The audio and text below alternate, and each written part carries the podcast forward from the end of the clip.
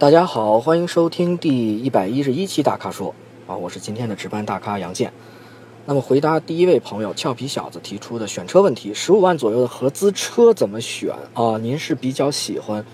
旅行车是吧？其实我也是旅行车控啊，虽然测试过那么多款车了，我看见旅行车一样是走不动道儿，尤其是在讲究点动力性能的啊。那么我哎呀，自个儿一人在车上啊，可以偶尔哎撒开花跑跑，哎，还是真不错啊，稍微放纵一下。那么您这种情况，我觉得可以考虑，也可以考虑偏运动那种大两厢轿车啊，因为我看你提到问有什么三厢车可选，看来您这个对搭乘人数并不是太在意，对吧？文章中提到的捷德呢，其实我倒觉得捷德在起步的时候还是挺轻盈的，因为这类的日系车其实零到六十的这个起步啊，包括行驶啊、提速啊，都还是比较好用，在城市里，就是因为受排气量的局限吧，这中途加速的这个动力性稍微差点，但是家用我觉得也可以了啊。同时也可以相同的车型类似的，比如说丰田的逸致啊，虽然款型老一点，但是空间上啊，包括整个配置上也挺适合出游的啊，实用性比较好。呃，您的问题里提到的这个途安啊，我觉得途安比较理想啊，无论是就挺适合你的这个需求的啊，就是有一点，它跟家里的问题一样，就是价位偏高啊，这十五万拿下来应该打不住。如果多出几万预算的考虑呢，我倒觉得途安不错啊。您这种情况，我觉得也可以去二手车市场上看看，类似比如说高尔夫旅行这样的，也是一个不错的选择。第二位网友问的是四五十万的豪华 SUV 怎么选啊？也列出了三款选择：奔驰 GLC、雷克萨斯的 RX 和凯迪拉克的 XT 五。哟，这个您的这里头这明这个需求挺明确的啊，我觉得眼光也不错。呃，其实这三款车呢，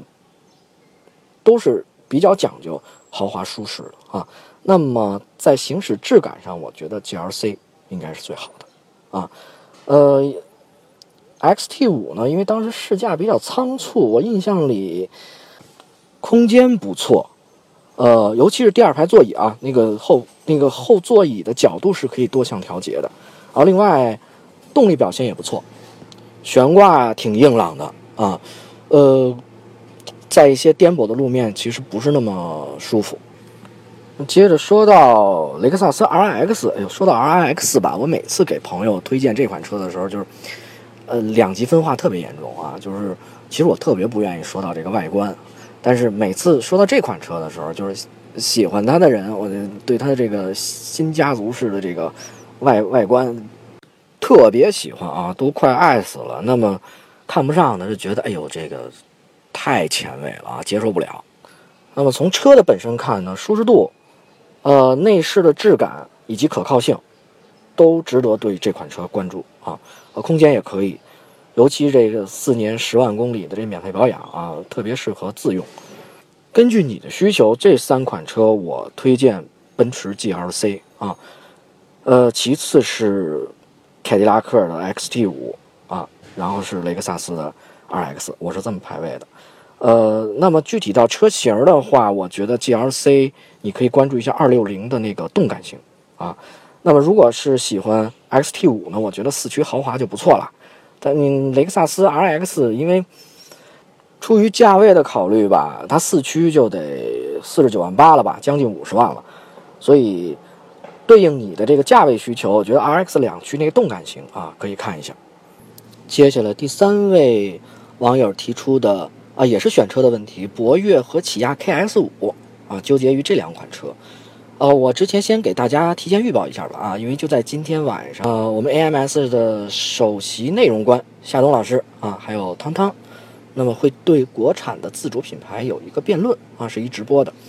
啊，其中原本啊就会涉及到吉利的博越啊，但是因为现在，呃，我我是刚听说啊，好像改车了，换成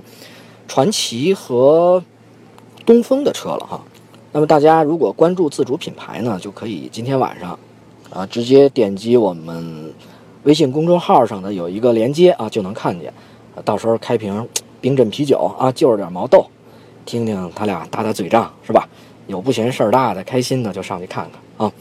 那么回到这个博越上啊，这俩车，那么我试完博越的第一个感觉就是，哎呦，现在自主品牌的车都能做到这个地步了啊，觉得真是挺大的进步。呃，就博越这款车而言呢，我觉得它现在最需要的是市场的考验啊，我指的是车的耐用度以及厂家服务这块儿。啊，对了，还有一个重要的啊，就是说它的产量能不能跟得上啊？那目前看，从订车的时间来看，要将近两个月才能交车。还有一个信息呢，我跟你分享一下啊，就是现在在目前的二手车市场啊，起亚的某些车型，应该大部分车型了吧，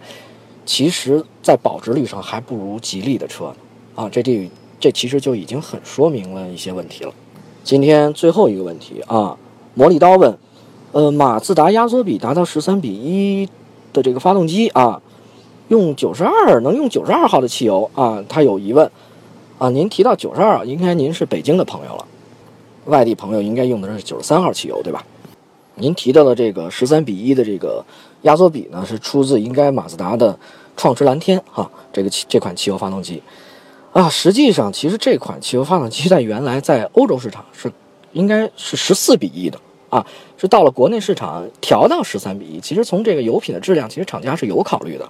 那么高压缩比带来的好处就是带来高功率的同时啊，还能节省燃油。呃，提升动力的效率，但是也有隐患啊，也有负面的，就是咱们经常说的啊，爆震。我想这也是一般咱们看到这个这么高压缩比这个想到的，因为缸内的温度过高啊，就容易产生爆震。其实说到马自达呢，啊，它是一个对发动机技术很喜欢另辟蹊径的厂家啊，特别喜欢钻研这个发动机啊，搞一些相对另类的发明创造啊，最。好的一个例子就是它成名已久的转子发动机。在回答你这个问题的时候，我特意去找了一下我之前参加马自达试驾活动啊，他发的一个关于它这款创驰蓝天汽油发动机的一个介绍。